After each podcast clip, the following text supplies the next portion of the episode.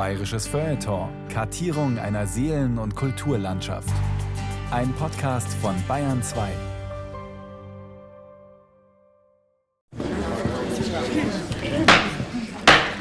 Ruhe bitte, Ruhe im Saal. Meine Damen und Herren, nehmen Sie Ihre Plätze ein. Alle hinsetzen, bitteschön. Und aufmerksam zuhören. Das Verfahren ist eröffnet.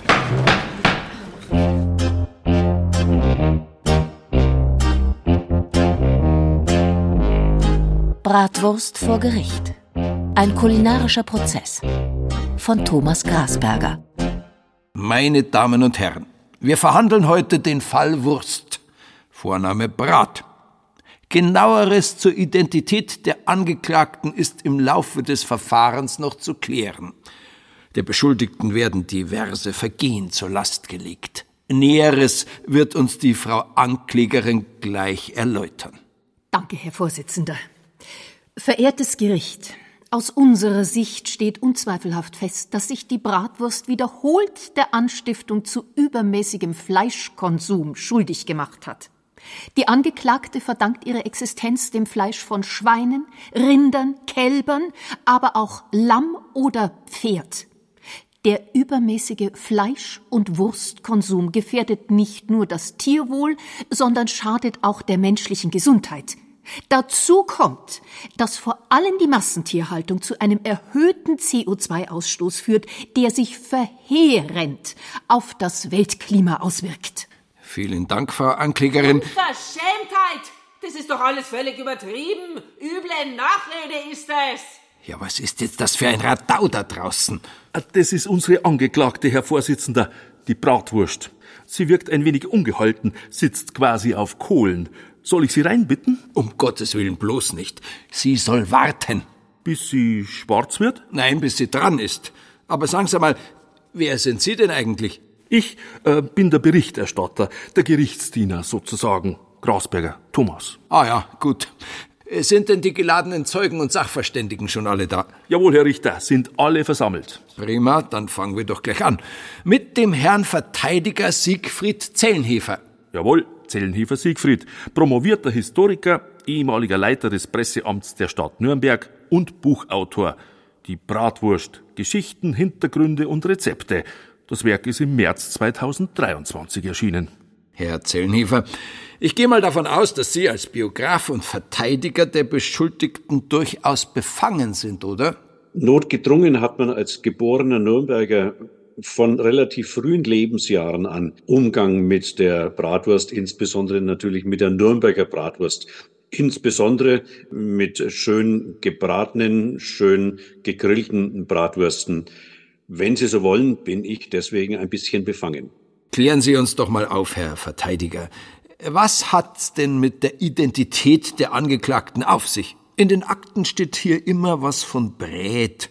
Das Wort Brät steht für nichts anderes als reines, pures Fleisch. Das ist der Vorname. Und die Wurst, kennen wir auch seit vielen Jahrhunderten, ist schlicht und einfach eine in irgendeiner Form gedrehte, gewürgte Zusammenstellung von in irgendeiner Form zubereiteten und bearbeitetem Fleisch. Das ist die Bratwurst. Deswegen ist es irrig zu sagen, Bratwurst kommt vom Braten. Nein, Bratwurst kommt vom Brät, was beschreibt, dass in der Wurst eben reines, feines Fleisch ist.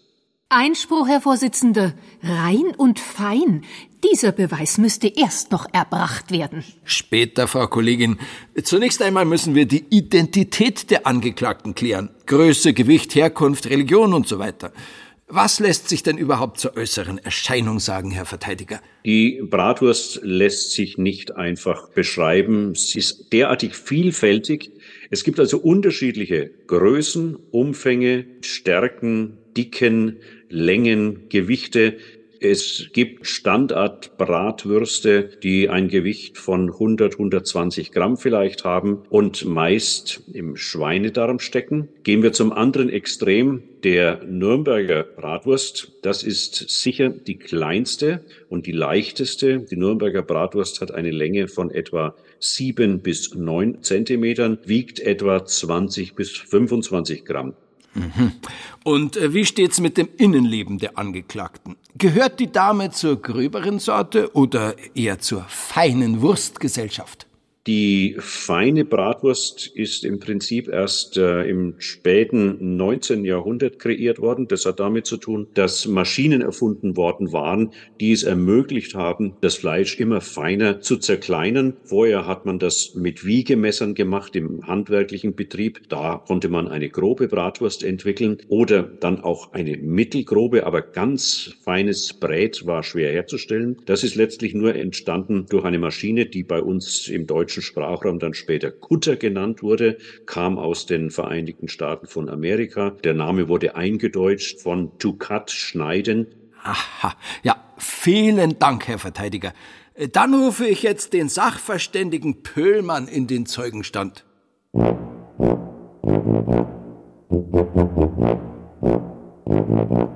Wolfgang Pöhlmann, Jahrgang 1949, aufgewachsen in Pfarrkirchen, Niederbayern, sind das Sie? Ja. Herr Püllmann, Sie sind ja eigentlich Kunsthistoriker, haben als Kurator und Kulturmanager in leitenden Positionen gearbeitet, unter anderem bei diversen Goethe-Instituten in Europa. Ja, ja. Aber Sie sind auch ein ausgewiesener Wurstexperte. Ihr Standardwerk Es geht um die Wurst, eine deutsche Kulturgeschichte, ist 2017 erschienen. Kann man das so sagen? Sie haben also häufiger Umgang mit der Angeklagten. Stimmt das? Ja, schon, schon. Äh, sag mal, ich bin ein normaler Wurstesser. Aber natürlich geprägt durch mein Lebensalter. Ich bin in der Nachkriegszeit groß geworden, wo Würste etwas ganz Besonderes war, wo mein Vater Wurst, 100 Gramm Wurst in der Woche hatte. Und wir Kinder mussten Marmeladebrot essen und ab und zu gab es mal eine Wurst, wenn ich meine Mutter begleitet habe beim Einkaufen. Oder wenn ich Geburtstag hatte, dann gab es dann das berühmte Wurstschnappen als Spiel und da hat man eine ganze Wiener Wurst bekommen. Und das war schon etwas Himmlisches dann, wenn, man, wenn etwas so rar ist und so gut ist, dann prägt sich das einem auch ein fürs Leben. Da haben wir's wieder. Bereits die Kinder werden angefixt. Hier eine Scheibe Gelbwurst, da ein Wienerwürstel, bis die Kleinen dann am Radl hängen, am Wurstradl, ein Leben lang. Unverantwortlich ist das. Gehören's doch auf! Entschuldigen Sie, Herr Richter, die Bratwurst war draußen nicht mehr zu halten. Ja, grüß Gott. Eine Radlwurst hat noch keinem geschadet. Ganz im Gegenteil. Manche könnten mehr vertragen, vor allem von der Hirnwurst, wenn ich sie anschaue. Unverschämtheit. Bitte, meine Damen, Kontenance. Herr Gutachter Püllmann, kommen wir doch wieder zur Sache. Wer oder was genau verbirgt sich denn Ihrer Meinung nach hinter der Angeklagten? Naja, die Bratwurst ist einfach ein Wurstgewerk, daher kommt ja auch das Wort Wurst. Ein Gemenge, wo Gewürze, Bauch, Fett und Fleisch zusammen in den Darm kommen. Also praktisch die Umkehrung des Körpers in seinen eigenen Darm. Und es ist eine Urform, weil es Möglichkeit ist, verbunden mit Salz oder Räuchern, die Wurst haltbar zu machen, das Fleisch haltbar zu machen. Und wenn die Wurst dann, die Bratwurst, gebraten wird, kommen eben die ganzen Röstaromen über den Darm mit in den Geschmack und runden den Fleischgeschmack ab und geben was Würziges, was einmalig ist. Einspruch, Euer Ehren. Der Sachverständige ist doch befangen. Einspruch abgelehnt. Sauber. Herr Püllmann, wie steht's denn eigentlich mit der Konfession der Angeklagten? Die scheint mir nicht ganz eindeutig zu sein. Das ist spannend, ja. Es gibt katholische und evangelische Bratwürste in Franken. Früher war es so, dass die Protestanten gesagt haben, die Katholen, die sind feiner gekuttet, was die da alles reinmachen, denen trauen sie nicht über den Weg. Die Evangelischen sind grober und kräftiger im Geschmack. Als Protestant darf man ja nicht so völlen. Da darf man auch nicht so viel Wurst essen, nur als Brotbelag. Und das ist eine Sünde, Wurst roh zu essen. Die Katholen, die können das beichten, die dürfen schon mal kräftiger zubeißen. Aber der Martin Luther war ja nun auch kein Kostverächter. Zeitlebens soll er ein intimes Verhältnis zur Bratwurst gehabt haben, was ihm dann ja auch wortwörtlich angekreidet wurde. Ja, der Luther, das Ankreiden ist auf die Geschichte zurückzuführen, dass Luther seine Wurstrechnung nicht bezahlt hat. Und dann hat der Wirt auf einer Tafel das beschrieben und angekreidet und die Tafel ausgestellt.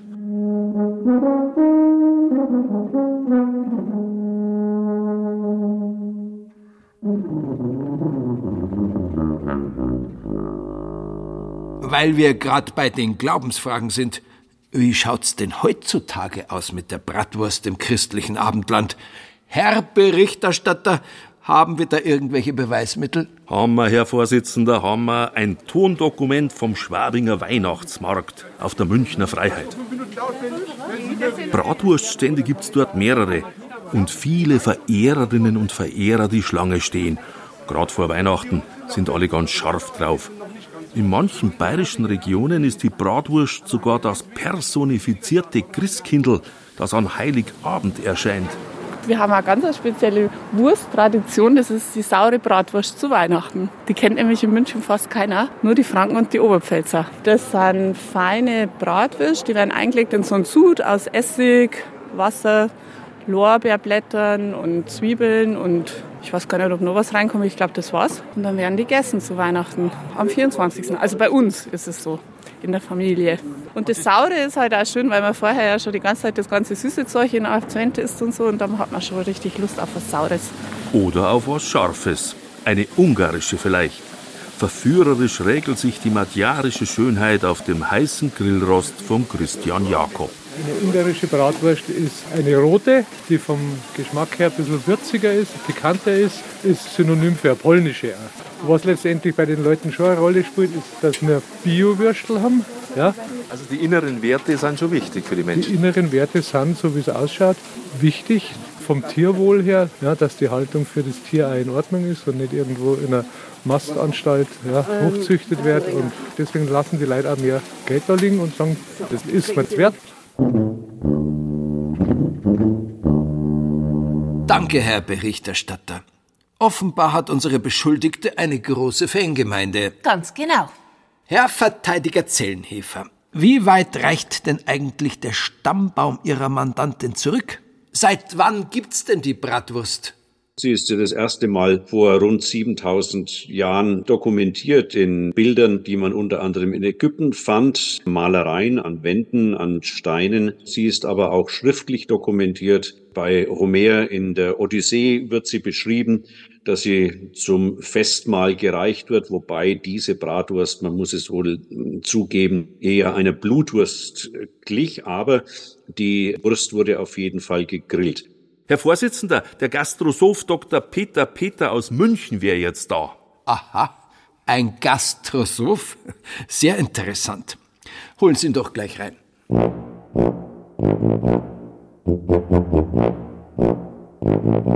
Ja, grüß Gott zusammen. Ich bin auch Wurstspezialist. Mein Name ist Peter Peter und ich unterrichte an der Universität Salzburg das Fach Gastrosophie. Da geht es um die Kultur der Küche, das heißt auch um die Vergangenheit. Ab wann heißt ein Wiener Schnitzel Wiener Schnitzel zum Beispiel? Wer hat die Bratwurst erfunden, wenn man das so genau sagen kann? Aber es geht auch um touristische Profile und es geht auch um die aktuellen Trends der Küche und Ernährung. Herr Peter, was würden Sie sagen? Wo liegen denn die historischen Ursprünge unserer Bratwurst? Man muss sagen, dass die Wurst natürlich nicht unbedingt von uns Deutschen erfunden wurde, sondern von wem? Eh klar, immer kommt alles aus der Antike. Es gibt im Griechenland diesen Ausdruck Lukaniko für eine Wurst, in Venedig Luganeger oder so. Angeblich haben die Völker Lucaniens, das ist die Basilicata, also Matera unten in Süditalien. Laut den Römern haben die zum ersten Mal Hackfleisch in Därme gefüllt und damit Würste hergestellt. Das sind ja wirklich erschütternde Nachrichten. Die Bratwurst ist keine hiesige. Herr Verteidiger Zellenhefer, was sagen Sie jetzt als Mittelfranke dazu? Die Bratwurst ist universell, sie ist auf der ganzen Welt zu Hause und jede Region und jedes Land produziert unzählige Varianten der Bratwurst. Allein in Italien beispielsweise dürfte es vielleicht tausend verschiedene Formen der dort sogenannten Salsiccia geben mit unzähligen Differenzierungen von Region zu Region. Die Bratwurst ist universell und gehört der ganzen Welt. Ja, genau. Und der Halbwelt. Unsere höchst undurchsichtige Angeklagte pflegt immer schon enge Kontakte zur Unterwelt. Was? Oh, Bratwurst mit Sauerkraut. 14 Tage lang Wasser und Brot. Und jetzt Bratwurst mit Sauerkraut. Nein, der Räuber Hotzenplotz. Ach, das waren halt noch echte Männer. Der Hotzenplotz war übrigens nicht der einzige Ganove, der mit der Bratwurst ein Techtelmechtel hatte. In Nürnberg saß im 16. Jahrhundert ein gewisser Hans Stromer, 38 Jahre lang im Kerker, wegen Geheimnisverrats und unflätiger Reden. Ah ja, der Hans. Der hat mich zum Fressen gern gehabt. Kann man wohl sagen. Die ganze Haftzeit über hatte der Stromer Umgang mit der Angeklagten. Zweimal täglich. auf eigenen Wunsch hin. Eine Bratwurst mittags und eine abends. An die 28.000 Stück soll der Bratwurststromer insgesamt verzehrt haben, bis zu seinem Tod. Er hat sich übrigens aus dem Gefängnisturm gestürzt. Was aber nicht meine Schuld war, ja? An mir hatte der Hans immer seine helle Freude. Können's nachlesen, Herr Richter, in der Nürnberger Stadtchronik. Und überhaupt auch viele Literaten haben mir gehuldigt. Der Goethe zum Beispiel. Stimmt doch, oder, Herr Verteidiger? Johann Wolfgang von Goethe ließ sich immer wieder Bratwürste aus Nürnberg nach Weimar schicken. Die Bratwürste sind natürlich nicht roh geliefert worden, sondern waren gebraten und in Schmalz eingelegt für den Transport. Aha, der Gutachter Wolfgang Pöhlmann nickt zustimmend. Goethe hat sehr häufig von seinen Frauen Würste gewünscht, die sie ihm geschickt haben. Dann, er kam ja aus Frankfurt und hat sich dann Frankfurter Würste schicken lassen von seiner Mutter. Aber später auch alle Geliebten von Goethe haben sehr geschickt ihn mit Würsten auch gelockt. Und er ist den Würsten oft mit der Kutsche entgegengefahren, damit er sie richtig frisch hatte. Herr Verteidiger, Sie wollten was ergänzen. Jean-Paul war auch ein leidenschaftlicher Bratwurstfreund. Er hat von den schönen Vergissmeinnicht von Nürnberg gesprochen, wenn er wiederum einen Freund, der gerade in Nürnberg war, gebeten hat, ihm Bratwürste zu schicken. Also es gibt Literaten von Rang, die vielleicht nicht in die Nürnberger Bratwurst und in die Bratwurst generell verliebt waren, aber große Freude daran hatten. Da hören Sie's, Herr Richter. Ich war schon immer in aller Munde. Mit Haut und Brät haben's mich verschlungen, die großen Künstler. Maler, Bildhauer, Fotografen. Brauchen's nur den Kunsthistoriker Pöllmann zu fragen.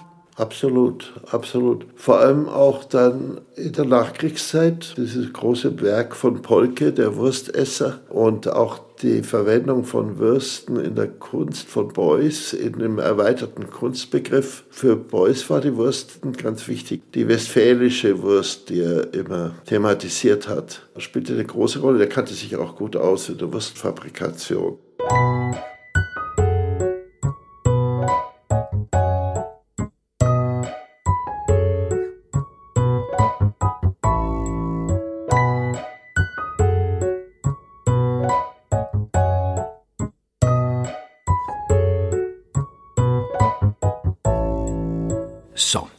Was schreiben wir denn jetzt ins Protokoll? Heimatregion. Wo ist die Bratwurst am allerbesten? Herr Verteidiger, was meinen Sie? Ich gestehe, die Nürnberger Bratwürste sind mir die liebsten und dann kommen aber gleich klassische fränkische Bratwürste, die dicker sind, die länger sind und die gröber sind. Aha, das kommt mir jetzt ein bisschen sehr fränkisch vor. Schließlich gibt's die Thüringer ja auch noch. Und immerhin tragen beide, die Nürnberger und die Thüringer Bratwurst, seit 2003 das Siegel der Europäischen Union als geografisch geschützte Produkte, wie Parmaschinken oder Champagner. Aber was ist eigentlich mit den Altbayern? Herr Gastrosoph Peter, Sie sind doch gebürtiger Münchner.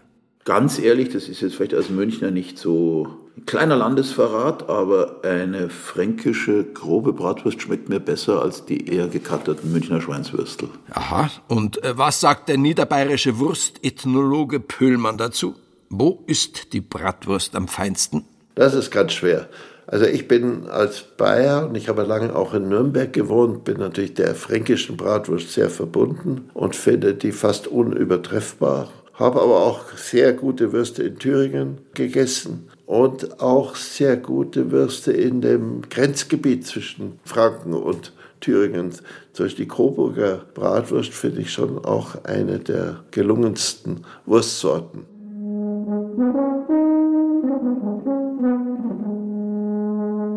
Gibt es zu dieser Frage eigentlich gerichtsfestes Beweismaterial, Herr Berichterstatter? Gibt es, Herr Vorsitzender, wobei man schon zugeben muss, jede Stadt und jede Region behauptet von ihrer Bratwurst, dass sie die beste sei. Vor allem in Franken ist die Konkurrenz sehr groß. Aber bei der Frage, was ist typisch fränkisch, da halten die Franken dann doch wieder alle zusammen und sind sich recht einig. Im mittelfränkischen Ansbach zum Beispiel. Typisch fränkisch Bratwürstchen in Ansbach. Auf jeden Fall. Also hier würde ich schon sagen, die Bratwurst, die kennt man über die Grenzen hinaus. Wobei ich gestehen muss, ich bin Vegetarierin. Ich habe also persönlich gar nichts davon. Ja, bei uns ist schon typisch fränkisch da. Jetzt wie die Nürnberg, der Nürnberger Bratwurst und das ganze Zeug. Schon was, was Exklusives, muss ich ja sagen. Das ist eigentlich ein Muss, wenn man in eine Wirtschaft geht und da steht fränkische Bratwurst drauf mit Sauerkraut, Stück Brot dazu. Ah ja, ist das auch nicht. Röstler. Kann ich nur empfehlen. Herr Püllmann, Sie haben ja viele Jahre im Ausland gearbeitet, bei diversen Goethe-Instituten. Ja. Wie wird denn das kulinarische Deutschland in der Welt wahrgenommen? Ja, also wir werden als Wurst- und Brotesser wahrgenommen, als typisch deutsch. Und es gibt in der ganzen Welt Bratwurst-Lokale deutsche Lokale, die sehr beliebt sind, wo man Bier und Wurst als Hauptquelle hat. Und ich war in Madrid, da gab es mehrere Lokale, aber ein sehr, sehr großes, wo die spanische Jugend gerne hin ist, wo es laut war und man hat Bier aus großen Gläsern getrunken und alle haben Würstel gegessen und Sauerkraut. Das hieß auch Alemann, ja, das Restaurant.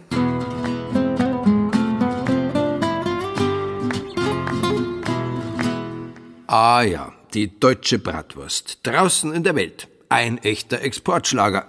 Herr Vorsitzender, ich möchte Ihnen gern ein Beweisstück vorlegen. Sieben Tipps für eine Hammer-Grilltheke. Es handelt sich um die Werbebeilage einer Metzgerei. Sie macht deutlich, auf welch perfide Weise die Angeklagte als Animierdame vom Grill vor allem männliche Opfer gleich reihenweise zu Fall bringt. Da schauen's, da steht's. Viele Kunden kommen explizit an den Bratwursttagen, weil sie genau wissen, dass die frisch gemacht sind. Herr Verteidiger, ist es zutreffend, dass es Ihre Mandantin in der sommerlichen Grillsaison vor allem auf das männliche Geschlecht abgesehen hat? Zu beobachten ist ja häufig, dass wenn gegrillt wird, insbesondere sich Männer um den Grill versammeln. Männer scheinen ein Grillgehen in sich zu haben. Aber es gibt verschiedene Erklärungen, warum Männer die Grillmeister schlechthin sind. Eine lautet, dass das nun die letzte Position ist, die die Männer noch tapfer verteidigen können in einer Zeit, da ohne dies Frauen sehr, sehr viel mehr Aufgaben übernommen haben und das führende Geschlecht seien. Oh mei, ja, gell, die armen Männer.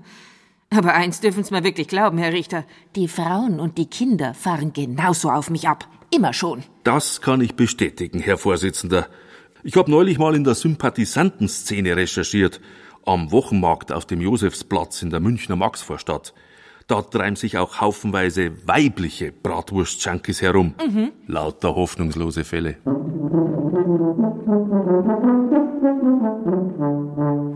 Schmeckt's? Ja. Ist ein Leben ohne Bratwurst für Sie vorstellbar? Hm, Na. Eigentlich nicht. Man darf es nicht so oft essen, finde ich. Weil dann hat man es genug. Aber jetzt im Winter ist das super. Da muss ich nicht kochen heute. Wie oft essen Sie Bratwurst? Vielleicht zehnmal im Jahr. Ist das für Sie die Königin der Würste? Ja, aber dann müssen es fast aus Franken sein. Die Rostbratwürstel und die Grillwürstel aus Franken sind die besten, muss ich zugeben.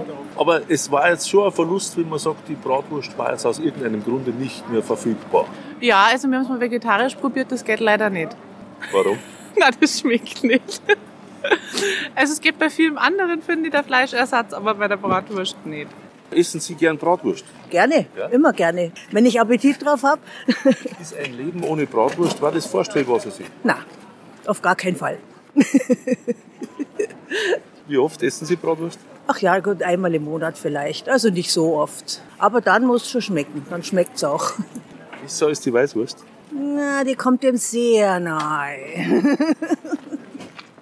Einer von diesen notorischen Bratwurst-Sympathisanten war übrigens ein ganz raffinierter. Der hat so getan, als wäre er gar nicht wegen der Wurst da. Er hat sich an den Eier- und Geflügelstand gestellt, war aber nur Tarnung. Hat man sofort gemerkt.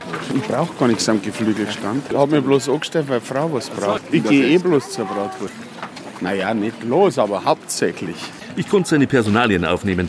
Es handelt sich um einen Herrn Schleich. Schleich Helmut, Kabarettist aus München. Der hat übrigens keinen Widerstand geleistet und war auch gleich recht geständig. Helmut Schleich, ist die Bratwurst die Königin der Würste? Das habe ich, das hab ich noch nie drüber nachgedacht, aber das kann so sein, ja. Das kann so sein, weil sie eine besonders raffinierte Wurst ist. Also raffiniert insofern, als dass sie einen ja schon roh anlacht, ja. Dass du auf sie sehr gut aufpassen musst. Äh, Weil wenn du nicht gut aufpasst, kannst du ganz schnell, also unsere sowieso, aber die Thüringer zum Beispiel, wenn du auf die nicht aufpasst, dann ist dir die Mittag schon hinüber wenn du das nicht gebraten hast vorher. Und wenn sie gebraten ist, hat sie natürlich, sagen wir mal, gegenüber unserer Münchner Weißwurst, die ich auch sehr mag, aber hat sie natürlich schon die Nase vorne. Geschmacklich. Und dann hat sie natürlich durch die Röstaromen gewinnt sie, das ist ja klar. Und jetzt fahren wir ja nach Franken, also sagen wir mal ins wirkliche Königreich, also in, in unseren Kolonien sozusagen sind ja die Bratwürste wirklich äh, daheim. Da wärst du ja schon beschimpft teilweise oder zumindest schräg angeschaut, wenn du einen Senf dazu holst. Da muss er Grenze. so gut sein. Wenn überhaupt. Wenn überhaupt. Die sind schwäbische übrigens davon. Das sind schwäbische, ja, das sind so Schweinswürstel, die sind aber sehr, sehr ordentlich. Die kann man immer empfehlen. Und haben natürlich mit zwei Stück für 4 Euro immer nur einen sehr korrekten Preis. Es ist ein schönes, günstiges Mittagessen. Es ist ein schönes, günstiges Mittagessen, aber man kann es auch als Imbiss essen. Wenn man spät aufsteht, auch zum Frühstück zur Not. Und abends kann man es auch essen. Also es ist eigentlich ein Allrounder, wie man neudeutsch sagt. Universalwurst. Ja, genau. Wenn jetzt das wirklich so war, wie manche Leute behaupten, dass uns die Bratwurst in dem Fall genommen wurde, war das ein Verlust für dich? Das wäre nicht nur ein Verlust, das wäre Unverschämtheit und eine Katastrophe. Weil ich habe jedes Verständnis dafür, wenn jeder das isst, was er mag, aber ich mag bitte schön auch essen, was ich mag. Und das werde ich äh, auch weiterhin so halten. Das sind ja erschütternde Dokumente. Aber Wunder ist es keins, dass es so viele Bratwurst-Junkies gibt. Die Menschen werden ja dauernd verführt von der Angeklagten. Verehrtes Gericht, ich rufe eines der Opfer in den Zeugenstand. Sebastian Hotz, ein blitzgescheiter junger Mensch, geboren 1996 im oberfränkischen Forchheim. Hotz ist Schriftsteller, Satiriker und Podcast-Produzent und äh, besser bekannt unter seinem Pseudonym El Hotzo. 2023 wurde er mit dem Bayerischen Kabarettpreis in der Kategorie Creator Preis ausgezeichnet. El Hotzo hat im Internet Millionen Follower, die täglich seine Tweets und Posts lesen. El Hotzo, bitte vortreten. Herr El Hotzo, hier steht, dass Sie eigentlich Vegetarier sind, aber immer wieder auf die krumme Bahn gebracht werden von der Angeklagten. Erzählen's doch mal. Also ich bin ein Fan der gebratenen Wurst und der Wurst im Allgemeinen. Das widerspricht natürlich manchmal Dingen, die ich in der Welt gern verändert sähe. Aber ich würde lügen, wenn ich nicht sagen würde, dass ich ab und zu spät nachts an einem Bahnhof oder auf einem Volksfest nicht mal doch zur gemeinen Bratwurst greife. Und da helfen dann auch keine noch so guten Vorsätze? Würden Sie sagen, die Bratwurst ist eine raffinierte Verführerin? Ja, ganz genau, weil sie nämlich auch so einen, so einen weitgreifenden Geruch hat. Es gibt ja auf Volksfesten oder sonst wo gibt's immer tausend Angebote und unendlich viel, aber der Bratwurstduft, der ist so einhüllend. Und auch eine sehr schlechte Bratwurst riecht zumindest gut. Und das macht sie, glaube ich, so verführerisch. Also gerade diese Kombination aus Grill und Wurst, die ist, glaube ich, stark. Herr El Hotzo, was würden Sie sagen? Sind Sie ein hilfloses Opfer der Beschuldigten? Mhm. Ganz genau. Und Sie haben da keinerlei Chance, ihr zu widerstehen? Nee, auf gar keinen Fall. Das sind ja so Urtriebe, die in uns ausgelöst werden. So, so Fleisch über offenem Feuer. Ich glaube, dafür sind wir damals von den Bäumen gestiegen. Und diesen Trieb kann man sich, gerade wenn es einem so in die Wiege gelegt worden ist, ich glaube bei mir sogar wortwörtlich, dann kann man sich dem manchmal schwer erwehren. Was meinen Sie mit in die Wiege gelegt? Wie dürfen wir das im Zusammenhang mit der Bratwurst verstehen? Naja, also ich wurde in Kinderwägen über Volksfeste und Weihnachtsmärkte geschoben und ich glaube, dass es da eine Anekdote gibt aus der Familie, dass ich da schon sehr jungen Jahres äh, eine, eine ordentliche Bratwurst gegessen habe. Aha, ein typisch fränkisches Schicksal? Exakt. Sie würden also zustimmen, dass die Bratwurst die unumschränkt herrschende Königin der Würste ist. Ganz genau, so ist. Weißwürstel mit Senf und Brezen. Weißwürstel mit Senf und Brezen. Ja, was ist denn jetzt das schon wieder für ein Radau? Ah, das sind die Fans der Münchner Weißwurst, Herr Richter. Kulinarische Monarchisten, die ihre Königin im Schweinedarm besingen. Ja, die sind uns grad noch abgegangen. Münchner, oder? Nein, Euer Ehren, das sind Exilbayern. Gesangsgruppe Obermeier aus Berlin. Kreuzberg. Desano. Also bitte, die Weißwurst eine Königin? Das ist doch lächerlich. Dieses kasige Großstadtflitschall soll eine Monarchin sein? Niemals. Ruhe bitte. Jetzt wird's immer bunter. Jetzt haben wir auch noch einen Kampf der Monarchien. Was sagen denn unsere Fachleute dazu? Herr Verteidiger Zellenhefer. Eindeutig. Die Königin der Würste ist die Bratwurst. Sie ist am weitesten verbreitet. Sie gibt es nahezu überall. Und sie weist eben eine Vielfalt auf, die ja schier unendlich ist. Tatsächlich, mit dieser Bratwurst kommt keine andere Wurst mit. Und wenn Sie es mir erlauben zu sagen, die Weißwurst schon gleich gar nicht. Weißwürstel mit Senf und Brezen. Ah, Ruhe ist fix. Herr Dr. Peter, was sagt der Gastrosoph? Weißwurst oder Bratwurst? Wer ist die Königin im Wurstreich? Ähm, naja, das sind einfach, äh, ich würde sagen, also das mache ich diplomatisch. Das ist eine tageszeitliche Frage. Weißwurst, das ist einfach nur bis mittags. Äh, Für mich eben mit die, die tollste Wurst sind wirklich diese groben Thüringer Bratwürste. Die, die schmecken einfach am besten. Ich muss allerdings auch sagen, der ich in Wien studiert habe, also richtiger Wiener Würstelstand, ein paar Sacherwürstel aus der Hand. Das ist halt eine Symphonie. Also das, das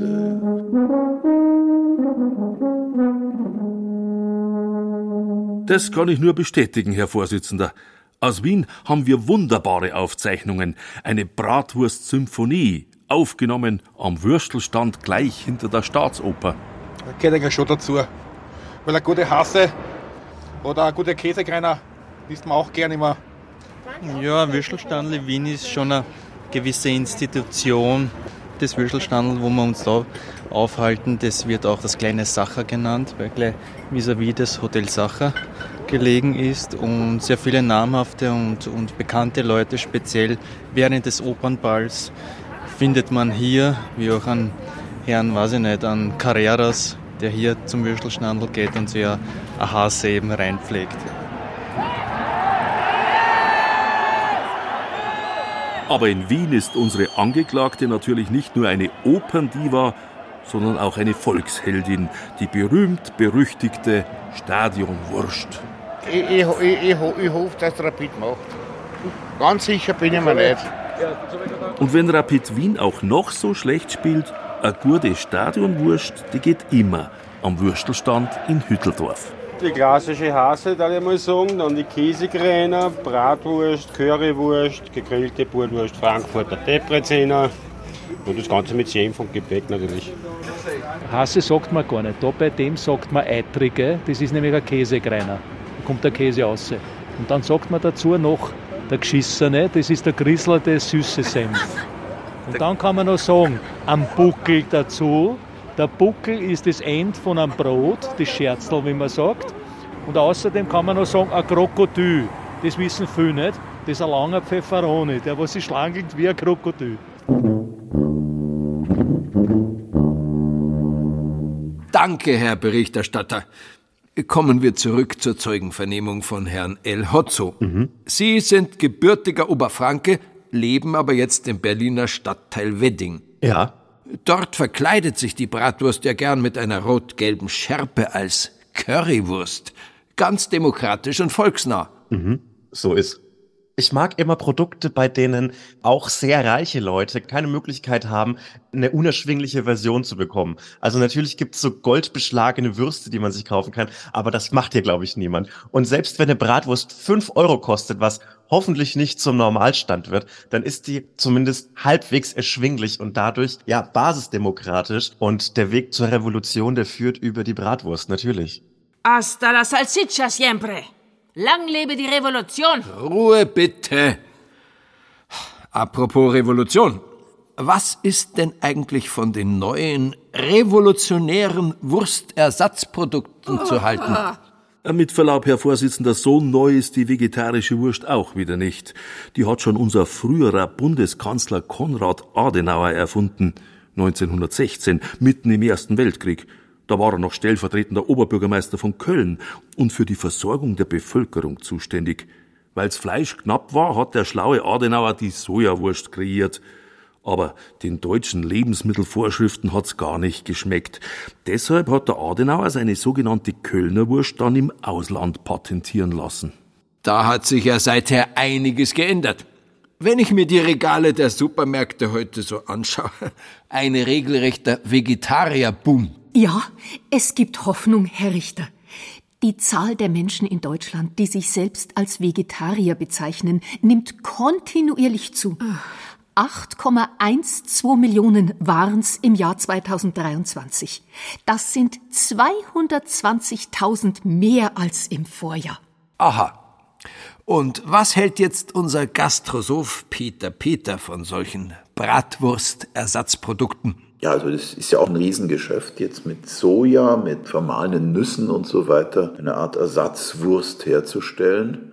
Hm, Ich finde, Gemüse schmecken wahnsinnig gut, Nüsse auch. Man muss sie nicht unbedingt zuwürzen, dass sie jetzt scheinbar wie eine Wurst schmecken, aber das muss jeder selber entscheiden. Und wer vielleicht aus ethischen Gründen oder auch aus gesundheitlichen auf vegetarisches umwechseln will, dem hilft es sicher, so ein Ersatzprodukt auch zu haben. Ich sehe gerade, der Wurstexperte Wolfgang Pöhlmann schüttelt den Kopf. Also ich wäre vorsichtig bei vegetarischen Würsten, weil inzwischen die schlimmsten Wurstfabrikanten auch vegetarische Würste produzieren, weil sie merken, da ist der Gewinn noch höher, weil die relativ überteuert ist, weil das Ausgangsprodukt billiger ist als das Naturfleisch. Also das macht mich etwas skeptisch. Ich finde auch, dass das künstliche Aroma nie den Naturgeschmack erzeugen kann. Aha, da kommt gleich ein Einspruch vom Herrn El Hotzo. Mhm, genau. Also ich bin ein großer Fan von Fleischersatzprodukten, weil es nämlich so den Geschmack emuliert und gleichzeitig so mir es mit sehr begrenzten Mitteln meines Einkaufsverhaltens zumindest das Gefühl gibt, die Welt nicht schlechter zu machen. Ich mag das, ich mag das auch geschmacklich recht gern. Es ist natürlich nicht dasselbe, aber man muss auch bei einer Bratwurst wissen, dass die Fleischkomponente gar nicht so die entscheidende ist. Man möchte diese am besten leicht verbrannte Hülle haben, die so aufgeplatzt ist und ich möchte natürlich so die typischen Bratwurst-Gewürze drin haben. Das ist meistens irgendwie Majoran und Knoblauch und mehr braucht es dann, glaube ich, gar nicht. Und so dieses herzhafte Reinbeißen, das ist dasselbe und unter dem Senf sind, glaube ich, alle Würste gleich.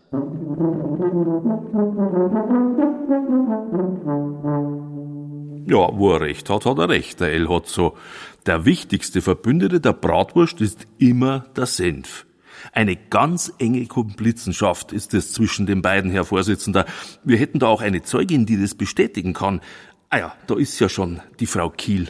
Grüß Gott miteinander, mein Name ist Susanne Kiel. Ich mache heute einen Senfkurs bei der Münchner Volkshochschule und man es hört, ich komme aus Niederbayern. Wenn ich das vielleicht kurz ergänzen darf, Herr Richter, die Frau Kiel ist gelernte Köchin und arbeitet beim Bund Naturschutz in München, Projektstelle Ökologisch Essen. Sie unterstützt Gastronomen, die nachhaltiger werden wollen. Und nebenbei gibt sie Senfseminare an der Münchner Volkshochschule. Sehr schön. Frau Kiel, können Sie bestätigen, dass der Senf der wichtigste Komplize unserer Angeklagten der Bratwurst ist? Ja, ich hätte es ja eher umgekehrt gesagt. Gell? Der Senf ist der Hauptkandidat und die Bratwurst ist halt einfach gut dazu. Ich protestiere, Herr Richter. An erster Stelle stehe immer noch ich. Und dann kommt lange nichts. Und dann erst der Senf. Vielleicht. Angeklagte, jetzt spielen's hier nicht die beleidigte Leberwurst. Und lassen's die Zeugin Kiel doch ausreden. Sehen wir's doch einmal gesundheitlich. Der Senf, der macht die Bratwurst erstens einmal aromatischer und auch nochmal bekömmlicher. Also er hilft bei der Verdaulichkeit vom Fett. Und wenn die Bratwurst halt dann auch durch den Bauch nochmal ganz genüsslich wandert, ist das doch eine feine Sache, oder? Ja, das möchte ich schon auch meinen. Aber dafür braucht's keine Zutaten. Als Königin der Würste bin ich eine Alleinherrscherin. Bittschön, Frau Bratwurst. Sie müssen doch nicht andauernd Ihren Senf dazugeben. Zeugin Kiel, fahren Sie fort. Welcher Senf passt denn besonders gut zur Bratwurst? Ja, das ist so unterschiedlich, wie wir Menschen sind, gell? Der eine mag es ein bisschen schärfer, der andere ein bisschen süßer. Ich bin so ein mittelscharfer Typ, aber grob und ein bisschen am Pfiff darf er schon haben. Ein bisschen am Pfiff heißt äh, scharf, oder? Ja, genau. Wobei das kann auch Schärfe von einem Meerrettich sein oder man tut einmal ein bisschen ein Chili oder ein Cayenne oder sowas rein. Also es bleibt dann jedem selber überlassen. Aber rein von der Natur her ist der Senf ja eh schon mit guten natürlichen Schafstoffen gesegnet, gell? Und was ist jetzt da drin in einem guten Senf? Je weniger, desto besser. Weißt, das ist fast so ein bisschen wie das Reinheitsgebot beim Bier, so hätte ich es auch beim Senf gesagt. Das ist auch der Grund, warum ich meinen Senf gern selber mache.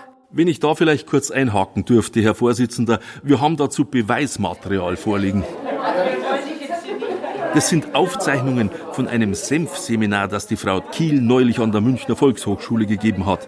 Ein gutes Dutzend Senfjünger ist an einem Samstagvormittag zusammengekommen. Es waren mehr Frauen als Männer.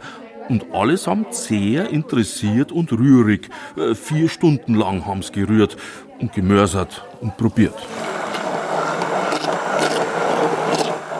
Gerade lustig war's, äh, fast wie in einer Hexenküche. Grüne Senfmehle wurden mit gelben Senfmehlen vermischt, ein bisschen Zucker dazu und Weinessig und Gewürze. Jetzt müssen wir es aufkochen und dann müssen wir es durch ein Sieb lassen. Am Ende sind dann fünf verschiedene Sorten rausgekommen. Estragonsenf, englischer Senf, süßer Senf, grober Apfelsenf und Straubinger Pädagogensenf nach einem Rezept von Susanne Kiels Oma. Aber man muss sich natürlich nicht streng an Rezepte halten, denn grundsätzlich gilt, reinkommt, was schmeckt. Also da ist der Fantasie eigentlich keine Grenze gesetzt. Das sind so die kleinen kulinarischen Alltagsfreuden, die man sich da gönnen kann. Also wir haben jetzt mal gesagt, den englischen probieren wir auf jeden Fall aus. Und dann müssen wir schauen, vielleicht den Apfelsenf noch. Und damit die kleine Alltagsfreude so richtig sprießen kann, hat Susanne Kiel ihre Jünger auch noch zum Selbstanbau von Senfpflanzen animiert. Daheim, im Garten, auf der Terrasse oder am Balkon. Also bei uns wächst am besten der gelbe Senf oder ein weißer Senf, sagt man dazu. Der ist nicht so scharf wie jetzt der braune oder der schwarze. Die wachsen auch bei uns, aber der gelbe Senf ist einfach bei uns ein bisschen öfter in der Verwendung.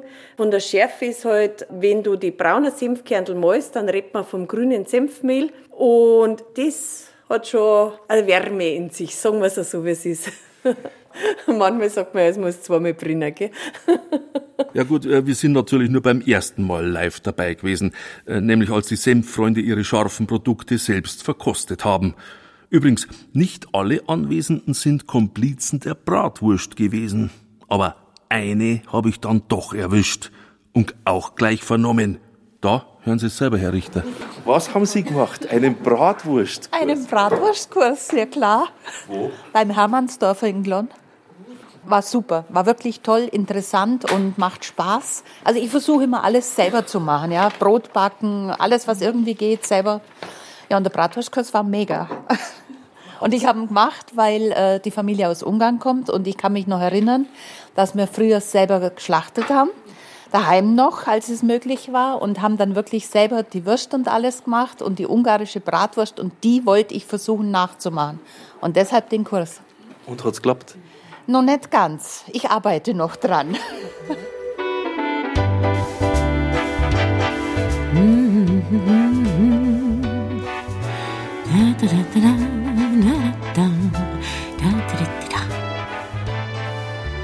Kann denn Bratwurst Sünde sein?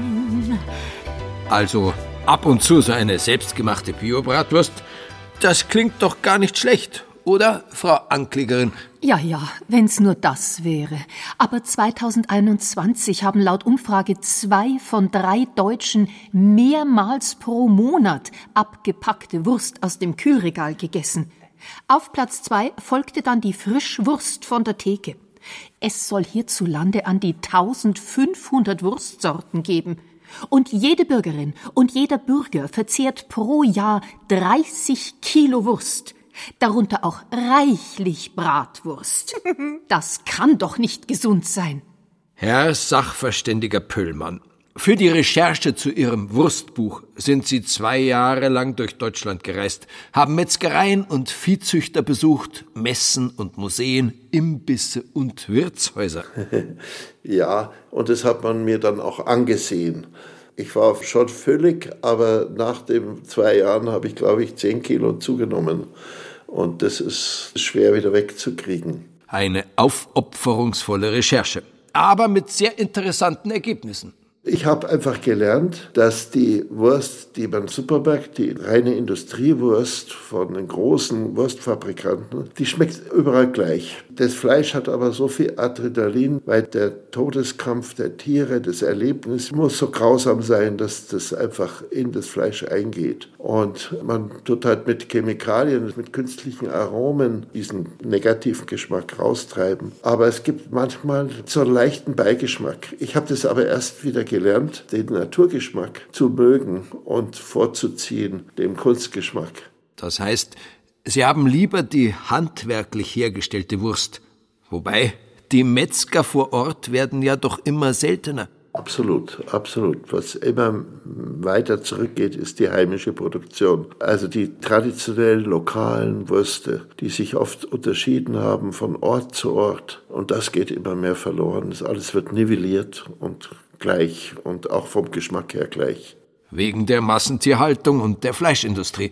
Ja, die großen Produzenten, die großen Fabriken, die tun bis zu 50.000 Schweine am Tag verarbeiten. Das sind vollautomatisierte Prozesse. Das sind nur Computertechniker an Bildschirmen, die das Ganze beobachten, begleiten und kaum noch Menschen, die einschreiten. Herr Püllmann, Hand aufs Herz. Würden Sie solche Bratwürste essen? Nein, bitte nein, nein. Äh, mir schmecken sie auch nicht.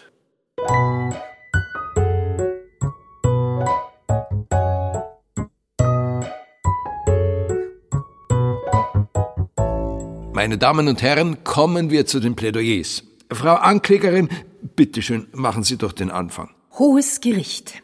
Lassen Sie mich mit einem Zitat von Wilhelm Busch beginnen. Wahre menschliche Kultur gibt es erst, wenn nicht nur Menschenfresserei, sondern jede Art des Fleischgenusses als Kannibalismus gilt. Also. Der heutige Mensch isst zu viel Wurst. Das schadet dem Klima, den Tieren und letztlich auch der menschlichen Gesundheit. Von der sittlichen Verrohung gar nicht zu reden. Ich protestiere und beantrage Asyl. Ich werde hier diskriminiert. Ich bin eine politisch Verfolgte. Angeklagte, bewahren Sie bitte die Ruhe. Niemand will Sie verfolgen oder gar verbieten. Naja. Es geht doch nur um einen vernünftigen Umgang mit Ihnen. Herr Verteidiger Zellenhefer aus Nürnberg, Sie haben das Wort. Ich würde die Bratwurst im Sinne der Anklage freisprechen. Sie ist ein verbindendes Element zwischen den Menschen. Die Bratwurst ist, wenn man so sagen kann, überhaupt eines der demokratischsten Lebensmittel, die es gibt, weil diese Bratwurst von vielen gern gegessen, genossen wird und jedem zur Verfügung steht, dem vermögenden Menschen genauso wie dem weniger vermögenden. Man trifft sich am Bratwurststand, da ist der Banker neben dem Facharbeiter oder dem Schüler oder dem Kind. Die Bratwurst verbindet so viele Menschen und sie liefert eine angenehme Wohltat für den Magen, so dass ich sie auf jeden Fall von jeglicher Schuld im Sinne der Anklage freisprechen muss. Danke, Herr Verteidiger. Ja, danke, Herr Verteidiger. Ich bitte nun den Sachverständigen und Münchner Gastrosophen Peter Peter um sein Schlusswort. Also ich verstehe diese Anklage. Ich verstehe sie insofern auch, als Würste eventuell große Verführer sind und noch mehr Lust auf Fleischgenuss machen als irgendwie ein zähes, faseriges Steak. Aber es ist ein bisschen bigott ausgerechnet auf die Würste einzuhauen, aber irgendwelche Putenbrust, irgendwelchen eher gequälten und mit Antibiotika hochgezüchteten Tieren selbstverständlich dann irgendwie im, im Sandwich zu essen. Also entweder generell Kritik am Fleischgenuss, die aus unterschiedlichsten Gründen seit 3000 Jahren nachzuvollziehen ist und heute auch aktueller als je ist. Aber warum man sich jetzt auch nicht die Wurst herauspicken soll und äh, da sozusagen ein Schauprozess an der, mit der Wurst stattfinden lässt, das erschließt sich mir als Gutachter nicht. Da hören Sie es, Herr Richter. Warum ich? Fangen's doch bei den anderen an, nicht mit mir. Ja, ja, ja, ja. Sachverständiger Wolfgang Püllmann, Ihr Plädoyer bitte. Ich plädiere natürlich auf unschuldig, soweit die Wurst handwerklich produziert wird. Auf schuldig, wenn es um Massentierhaltung und Industrieproduktion, wo nur das Gewinninteresse das Produkt bestimmt und nicht die Qualität und nicht mehr das handwerkliche Ethos. Und was sagt die Köchin und Senfspezialistin Susanne Kiel dazu? Sie sind keine Vegetarierin, lese ich hier. Zu einer ganzheitlichen Landwirtschaft gehöre die biologische Tierhaltung, sagen Sie. Und wie steht's mit der Bratwurst? Gehört die für Sie auch dazu? Freilich, aber gut muss sein, gell? Wie mein Senf. Also bei mir muss schon Bio sein, weil einfach äh, diese Geschichte in der konventionellen Landwirtschaft mit den ganzen Antibiotika und Medikamente, das mag ich nicht. Das ist, das ist meine persönliche Entscheidung. Sage ich so, wie es ist. Ich verstehe es natürlich auch, äh, Biofleisch hat seinen Preis. Aber man muss halt auch nicht jeden Tag eine Bratwurst essen. Dafür ab und zu und dafür schmeckt's und dann hält's das auch ganz anders in Erinnerung. Herr El Hotzo, ja. Sie als Bratwurstgeschädigter, was ist denn Ihr Fazit? Ja, also ich, ich würde sagen, die Bratwurst ist in jedem Fall schuldig. Ich wurde dafür führt, aber aus Mangel an Beweisen wird sie freigelassen. Das fände ich gut. Aber sie weiß, dass sie schuldig ist. Ich würde aber doch gerne auf einen Schadenersatz pochen, weil der Bratwurst geht's, glaube ich, auch in den nächsten Jahrzehnten so gut, dass sie mich auf die eine oder andere Art weiter durchfüttern kann. Aha. Und äh, wie haben Sie sich diesen Schadensersatz vorgestellt? Ich glaube, ich fände es interessant, wenn man mir so ein Notfallpaket zur Verfügung stellt. Also so zehn Stück, falls ich doch mal grill oder so, äh, für immer im, im Gefrierschrank und das, ich kann das so nachordern, sollte ich sie benutzen. Das fände ich, glaube ich, gut. Mhm. Ja. Hätten's die Bratwurst vielleicht gerne in der Dose? Oh nee, ich hätte es, glaube ich, gerne lieber gefroren als in der Dose. Wobei die Dose natürlich auch Vor- und Nachteile hat. Naja, das sehen wir ja dann, wie wir das regeln mit dem Schadensersatz für den Herrn El Hotzo. Ich würde sagen, wir unterbrechen das Verfahren jetzt erst einmal. Das Hohe Gericht zieht sich zur Beratung zurück. Ah ja, ist eh schon fast wieder Mittag. Ja, so ein kleines Voressen wäre jetzt schon recht. Haben Sie eine Idee, Herr Berichterstatter? Ja, schon. Da vorn am Eck, da gäb's so ein Standel. Da haben's ganz wunderbare äh, Dings äh, mit Semmel und Senf. Ja, dann gehen wir dahin.